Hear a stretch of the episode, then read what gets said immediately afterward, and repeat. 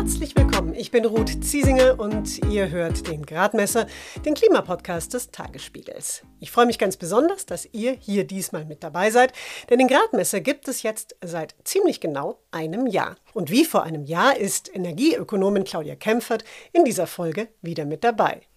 Ich glaube schon, dass die Dringlichkeit der Situation bewusst ist, aber es wird nur adressiert anhand der fossilen Infrastrukturen oder der fossilen Abhängigkeiten, in denen wir sind. Und es wird weniger adressiert in Richtung Energiewende und Umbau in Richtung erneuerbare Energien. Und da würde ich mir auch ein Ausbauprogramm wünschen. Da ist jetzt weniger die Industrie so laut. Deswegen reagiert das Wirtschaftsministerium eben sehr stark auf fossile Abhängigkeiten.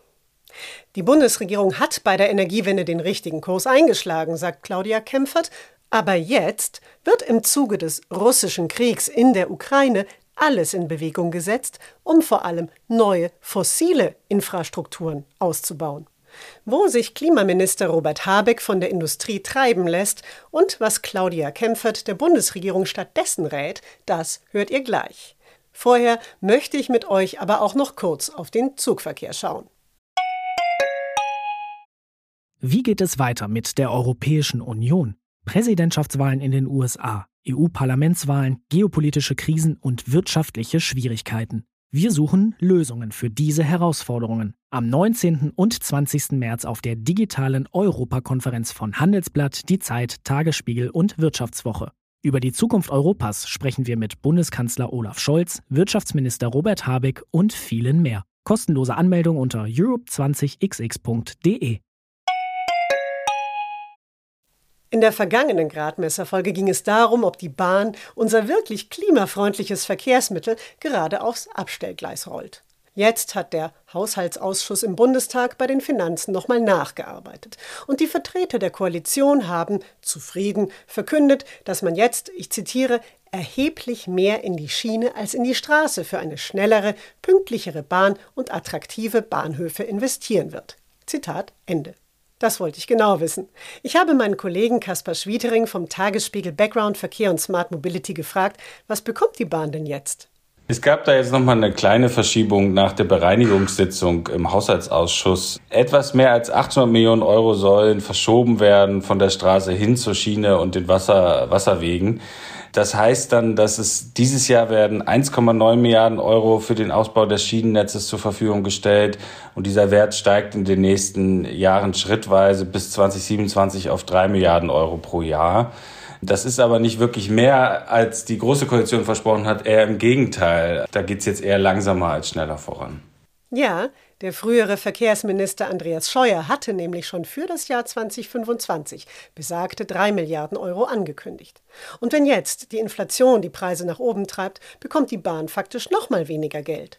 Was bedeutet das denn jetzt für alle, die mit dem Zug unterwegs sein wollen oder ihre Güter mit demselbigen transportieren möchten? Ja, insgesamt droht das zentrale Projekt des Deutschlandtakts auf der Strecke zu bleiben. Äh, damit das umgesetzt werden kann, müssten am Ende des Jahrzehnts fünf bis sechs Milliarden Euro pro Jahr investiert werden. Also wenn es diesen wirklich rasanten Hochlauf dann nicht gibt am Ende des Jahrzehnts, können auch zentrale Projekte des Deutschlandtaktes nicht umgesetzt werden. Besonders wichtig wäre da aus meiner Sicht, äh, dass man die großen Bahnknoten Hamburg, Köln, Frankfurt ausbaut. Denn die sind derzeit einfach die Engstellen. Da gehen nicht mehr Züge durch und deshalb können auch insgesamt in Deutschland nicht mehr Züge fahren. Und das sind auch die Stellen, wo die äh, Züge alle die Verspätungen aufsammeln und äh, unpünktlich werden, wovon jetzt ja ständig die Rede ist. Das müsste man dringend machen, diese Großprojekte in diesen drei Städten oder auch noch in ein paar anderen Städten. Da sind äh, sehr aufwendige Sachen geplant. In Hamburg und Frankfurt soll ein neuer Tunnel unter dem Hauptbahnhof gebaut werden. Also entsprechend viel Geld braucht es. Ähnlich wichtig, denke ich, ist auch die Digitalisierung des gesamten Zugnetzes. Dadurch sollen 20 Prozent mehr Züge fahren können in Deutschland.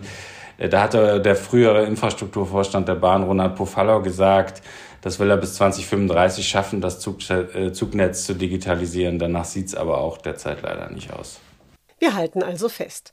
Das angekündigte Geld reicht nicht, damit die Bahn wirklich schneller und pünktlicher wird. Aber wenn das Geld knapp ist, warum sollen dann trotzdem zum Beispiel für ein stadtplanerisch wie klimapolitisch zweifelhaftes Projekt wie die A100 in Berlin Milliarden ausgegeben werden? Ja, das ist eine gute Frage. Es war so ein bisschen immer der politische Kompromiss äh, der Großen Koalition, aber auch der Ampelkoalition, dass man sagt, wir stecken deutlich mehr Geld in die Schiene. Wir erhöhen aber auch noch ein bisschen durchaus die Investitionen in den Straßenbau und bauen noch die eine oder andere Autobahn. Äh, und gerade die A100, das ist dann wirklich fragwürdig. Also die gilt als teuerste Autobahn Deutschlands. Aber der neue Abschnitt, der jetzt gebaut werden soll, ist im Grunde nicht mehr als eine Stadtstraße. Also die hat kein, der hat keine überregionale Bedeutung. Das könnte man sich sicherlich sparen. Ähm, ähnlich sieht es aus bei der A20 in Schleswig-Holstein, der sogenannten Küstenautobahn. Auch da ist die Frage, ob es die nun wirklich noch braucht. Äh, der verkehrliche Nutzen ist eher gering. Also man müsste da eigentlich bei den Autobahnen sagen, wir, wir legen jetzt den Fokus auf den Erhalt und die Reparatur von maroden, maroden Brücken insbesondere. Ob man diesen Ausbau so weitermachen sollte, das ist fraglich, weil das ist letztlich dann Geld, was bei der Schiene fehlt. Kaspar Schwieterings Blick auf die Verkehrspolitik. Und wie sich die Regierung bei der Energiewende schlägt, das sagt uns jetzt Claudia Kempfert.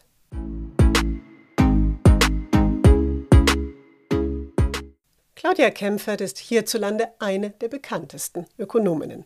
Sie leitet beim Deutschen Institut für Wirtschaftsforschung die Abteilung Energie, Verkehr und Umwelt. Sie ist Professorin an der Leuphana Universität, Mitglied im Sachverständigenrat für Umweltfragen und sie hat einen eigenen tollen Podcast beim MDR, den ich euch wirklich sehr empfehlen möchte. Claudia Kempfert und ich haben im Videocall miteinander gesprochen. Frau Kempfert, Sie waren ja schon mal vor einem Jahr im Gradmesser zu Gast und da haben Sie über die Energiewende gesprochen, die in Deutschland damals ziemlich vernachlässigt worden war. Und jetzt hat der katastrophale Krieg Russlands gegen die Ukraine dazu geführt, dass sogar der FDP-Finanzminister Christian Lindner die erneuerbaren Energien als Freiheitsenergien bezeichnet und damit quasi als Zukunftsenergien gesetzt hat. Aber andererseits wollen manche Politiker auch wegen des Krieges sogar das umweltschädliche Fracking von Erdgas in Deutschland wieder salonfähig machen. Wie kann denn gesichert werden, dass es jetzt nicht wieder zur Rückkehr der Fossilen quasi durch die Hintertür kommt?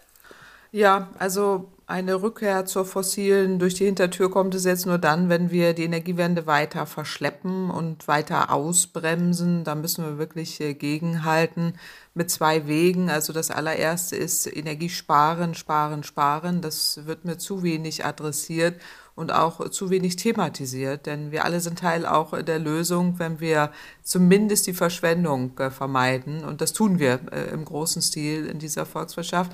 Nicht bei den armen Haushalten, aber bei denen, äh, denen es sehr gut geht.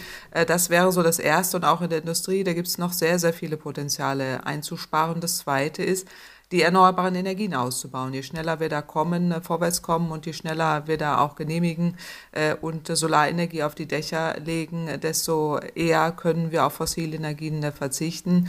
Da liegen so ein, paar Tücken im Detail. Das eine ist, äh, dass die Genehmigungsverfahren immer noch zu kompliziert sind.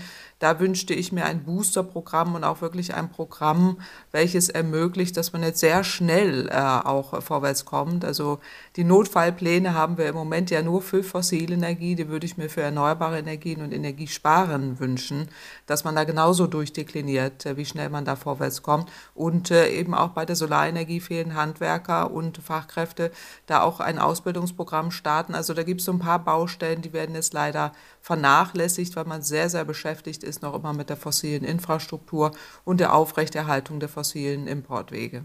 Ja, ich möchte auch gerne noch einen Moment bei dieser fossilen Infrastruktur bleiben, denn Deutschland hat ja über die Hälfte seines Erdgases aus Russland bezogen und jetzt werden ja vor allem Ersatzbezugsquellen gesucht und dafür soll eben auch eine neue Infrastruktur aufgebaut werden. Und in der Planung sind jetzt, glaube ich, also korrigieren Sie mich bitte, zwölf Hafenterminals für verflüssigtes Erdgas. Und dieses Liquefied Natural Gas, das LNG, wird ja nicht über Pipelines geliefert, sondern mit Schiffen. Und da bauen wir uns ja dann doch eine neue Infrastruktur auf, die uns möglicherweise in den fossilen Energien festhält.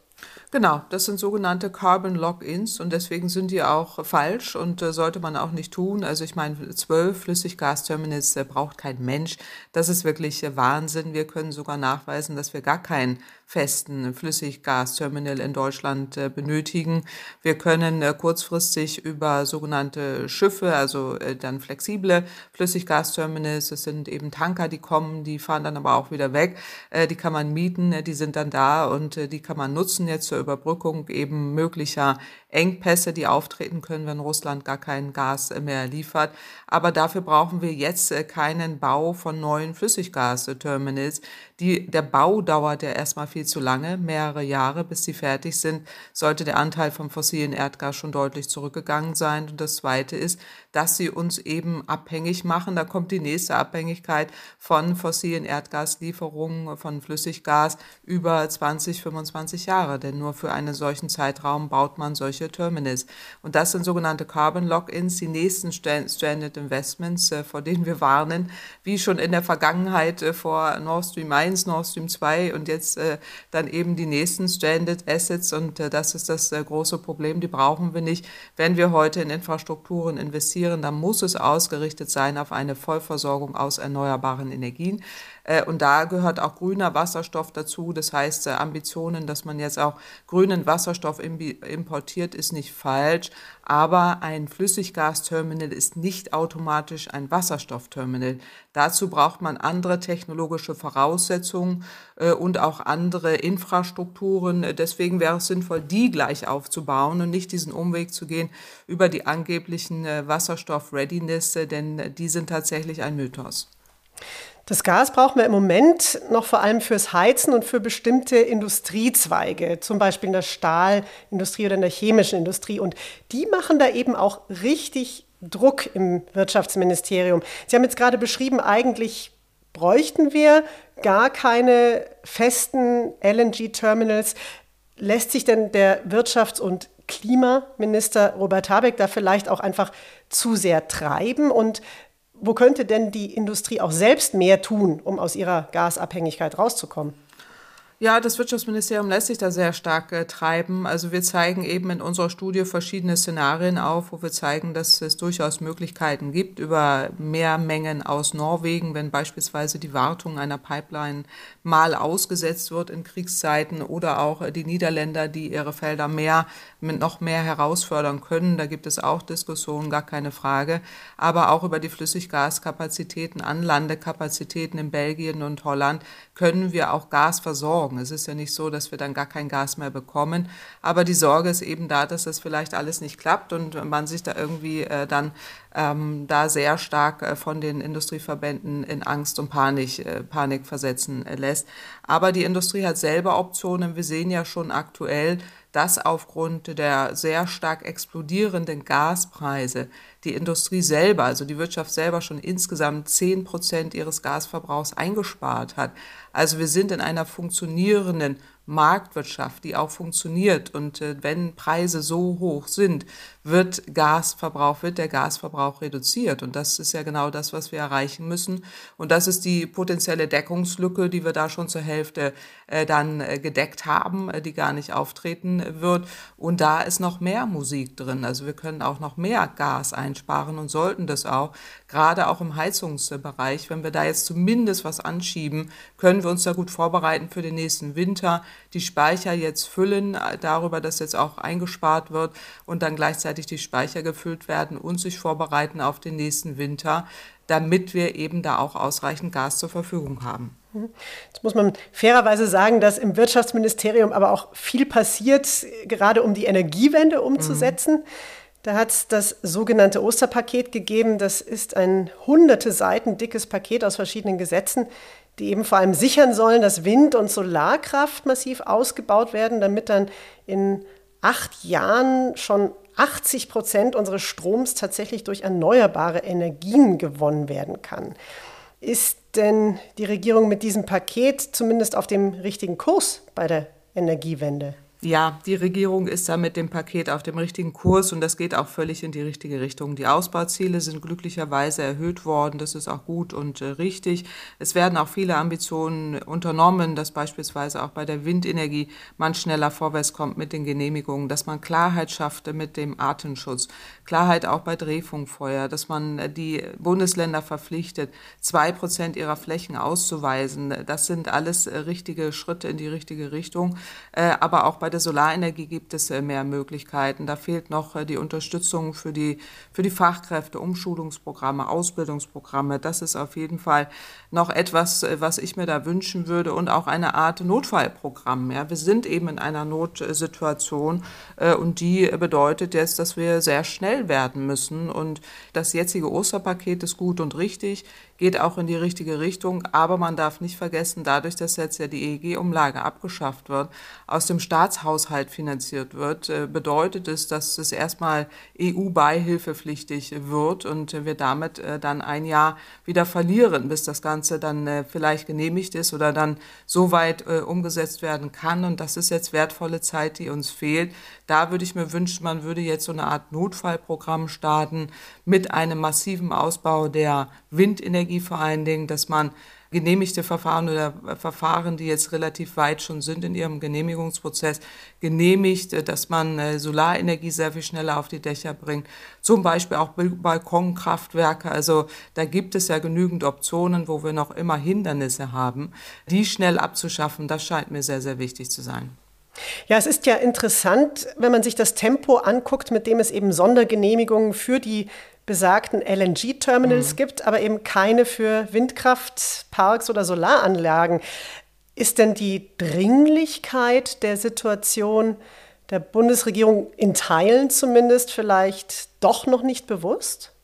Ich glaube schon, dass die Dringlichkeit der Situation bewusst ist, aber es wird nur adressiert anhand der fossilen Infrastrukturen oder der fossilen Abhängigkeiten, in denen wir sind. Und es wird weniger adressiert in Richtung Energiewende und Umbau in Richtung erneuerbare Energien. Und da würde ich mir auch ein Ausbauprogramm wünschen. Da ist jetzt weniger die Industrie so laut. Deswegen reagiert das Wirtschaftsministerium eben sehr stark auf fossile Abhängigkeiten. Aber da würde ich mir tatsächlich einen Umbau oder auch ein Umdenken wünschen, dass man da sehr viel schneller vorankommt, was eben den schnelleren Ausbau der erneuerbaren Energien angeht. Und ich glaube schon, dass man es erkannt hat, aber man muss da wirklich jetzt beherzter durchgreifen. Wer könnte denn da lauter werden? Ja, also äh, völlig klar, es ist ja die, die Wirtschaft, die hier auch bestimmte Interessen hat, aber dann eben sehr stark äh, gemünzt auf fossile Abhängigkeiten und jetzt muss es darum gehen, dass man auch in Richtung Energiewende geht. Und da sind dann auch wir alle gefordert, da mitzumachen, erstmal einzusparen, auch Energie einzusparen und dann auch wirklich mitzumachen beim Ausbau, sich Solaranlagen zu kaufen oder das mit zu unterstützen. Also letztendlich sind wir alle gefordert, auch laut zu werden. Aber insgesamt muss es darum gehen, auch der Regierung da Unterstützung zu geben bei ihrem Kurs äh, in Richtung äh, Vollversorgung aus erneuerbaren Energien. Robert Habeck ist ja gerade extrem beliebt, weil er viel erklärt und kommuniziert bei der Energiekrise und wie versucht wird, aus der Abhängigkeit von Russland rauszukommen. Was muss denn da noch mehr kommen, um die Bürgerinnen und Bürger im Blick auch auf die vielen zusätzlichen Veränderungen mitzunehmen, die wegen der Klimakrise noch notwendig sein werden?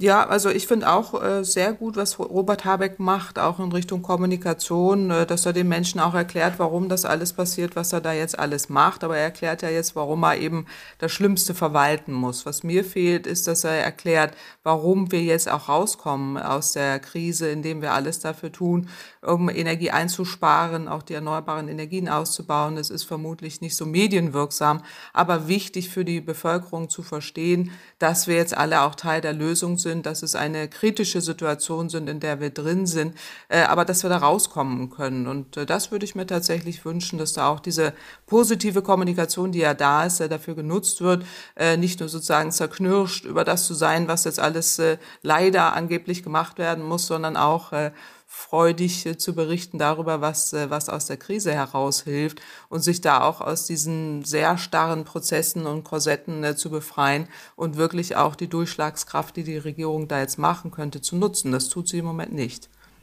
Ich hoffe, dass ich jetzt nicht gleich in die Kerbe der Zerknirschung noch weiter reinhaue. Aber ähm, wir spüren ja in Deutschland schon ziemlich deutlich die Folgen von Dürre und Hitze und Extremwetterereignissen. Das wird auch immer stärker. Und der Weltklimarat hat im April sehr deutlich gesagt, wenn die Chance bestehen bleiben soll, dass die Erderwärmung eben nicht höher steigt als 1,5 Grad, dann müssen spätestens schon in drei Jahren die Treibhausgasemissionen weltweit sinken und in acht Jahren müssen sie dann sogar schon um 40 Prozent gesunken sein. Und Deutschland hat sich ja dazu verpflichtet, hier seinen Teil dazu beizutragen. Ist denn die Bundesregierung jetzt wenigstens auf dem 1,5 Grad Pfad? Das ist sie leider nicht, aber sie hat zumindest Ambitionen, äh, das zu erreichen. Also ich sage mal, äh, das Ambitionsniveau hat sich erhöht, aber es ist noch nicht auf dem Pfad, den wir tatsächlich bräuchten, um 1,5 Grad zu erreichen. Dafür müsste es noch schneller gehen, aber es ist natürlich auch schwierig aufgrund der Tatsache, dass man jetzt so viel nachholen muss aus den Verschleppungen der Vergangenheit.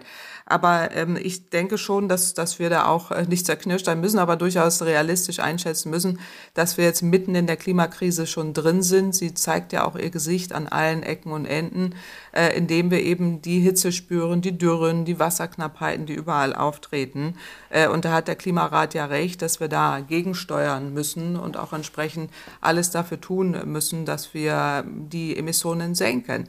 Und die, dieser Weg, äh, der ist jetzt noch nicht äh, beschritten, aber da muss man alles dafür tun, dass das schneller geht. Die Bundesregierung ist da ja auch zumindest willens, das Ruder rumzureißen. Und deswegen sind wir da alle auch gefordert, einerseits zu verstehen, warum wir da jetzt in einer solchen schwierigen Lage sind, aber andererseits auch das, das mit zu unterstützen.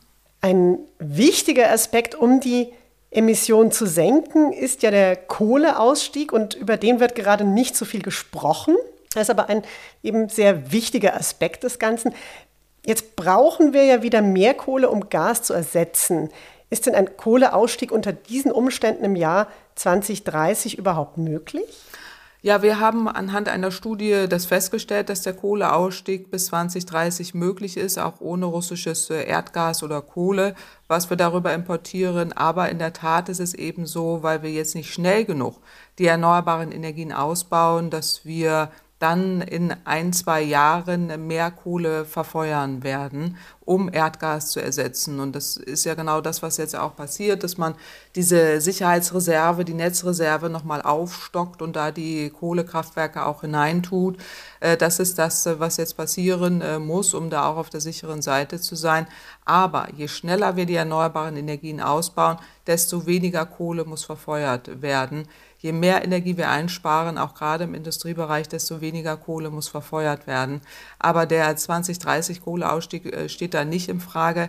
Der Dreh- und Angelpunkt ist, dass die erneuerbaren Energien wirklich schnell ausgebaut werden. Hm. Durch den Krieg in der Ukraine steigen ja jetzt überall die Preise. Sie steigen bei Lebensmitteln, sie steigen bei den fossilen Energien. Aber sie steigen zum Beispiel auch bei Solarmodulen, bei Windturbinen, bei bei den Speichern, also bei Batterien. Was bedeutet das denn für die Ausbaupläne, also die Ausbaupläne bei der Energiewende? Und wie kann man denn insgesamt diese altbekannte Debatte, ob wir uns Klimaschutz überhaupt leisten können, jetzt vielleicht schon im Vorfeld, wie kann man der am besten möglichst früh den Wind aus den Segeln nehmen, bevor die wieder losgeht? Naja, also dass sich die Energiewende rechnet, sieht man ja jetzt sehr deutlich, weil wir zahlen den Preis der verschleppten Energiewende, denn die fossilen Preise explodieren. Ja, und davor haben wir immer gewarnt und genau das passiert aktuell. Äh, das heißt, die Nicht-Energiewende ist unbezahlbar und die Energiewende senkt ja die Kosten. Das heißt, erneuerbare Energien tragen dazu bei, dass die Kosten sinken. Ja, die Investitionskosten erhöhen sich derzeit. Auch da kann man gegensteuern, einmal auch durch gezielte Förderung, aber andererseits auch, indem wir diese Knappheiten beheben, auch wieder Solarenergie, Windproduktion, äh, Solarenergieproduktion in Deutschland, in Europa stärken, auch die Ansiedlungen stärken, damit wir diese Engpässe und Knappheiten nicht haben, Stichwort Lieferketten.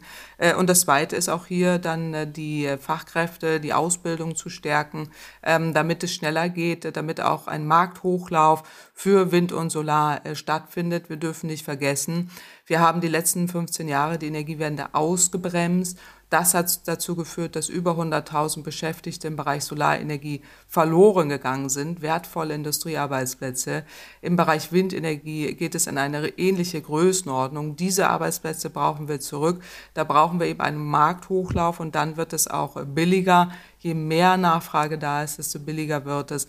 Je mehr Resilienz wir in der Volkswirtschaft schaffen, desto billiger wird es. Und dass es sich am Ende rechnet, ist ja heute sonnenklar.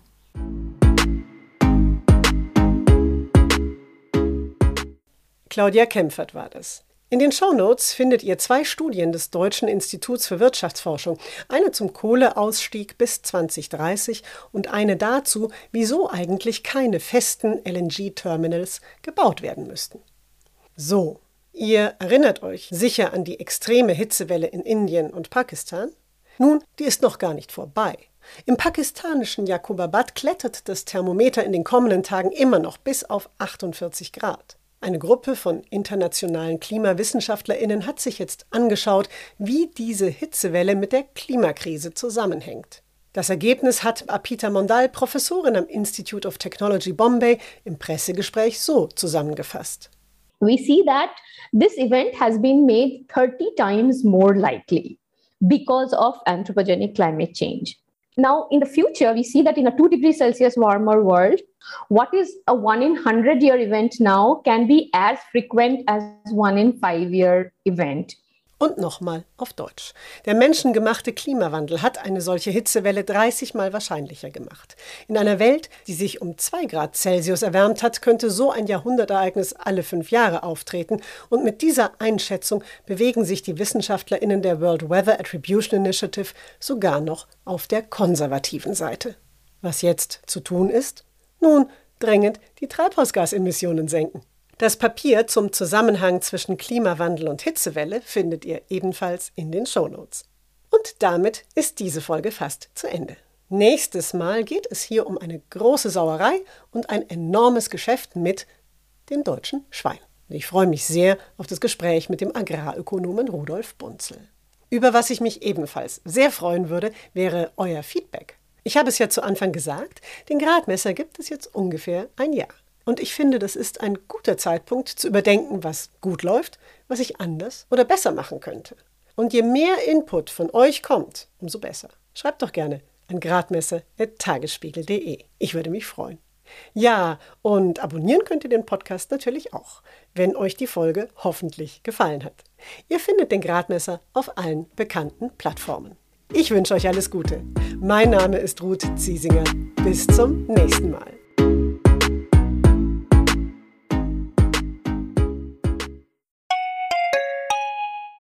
Wie geht es weiter mit der Europäischen Union? Präsidentschaftswahlen in den USA, EU-Parlamentswahlen, geopolitische Krisen und wirtschaftliche Schwierigkeiten. Wir suchen Lösungen für diese Herausforderungen. Am 19. und 20. März auf der digitalen Europakonferenz von Handelsblatt, Die Zeit, Tagesspiegel und Wirtschaftswoche.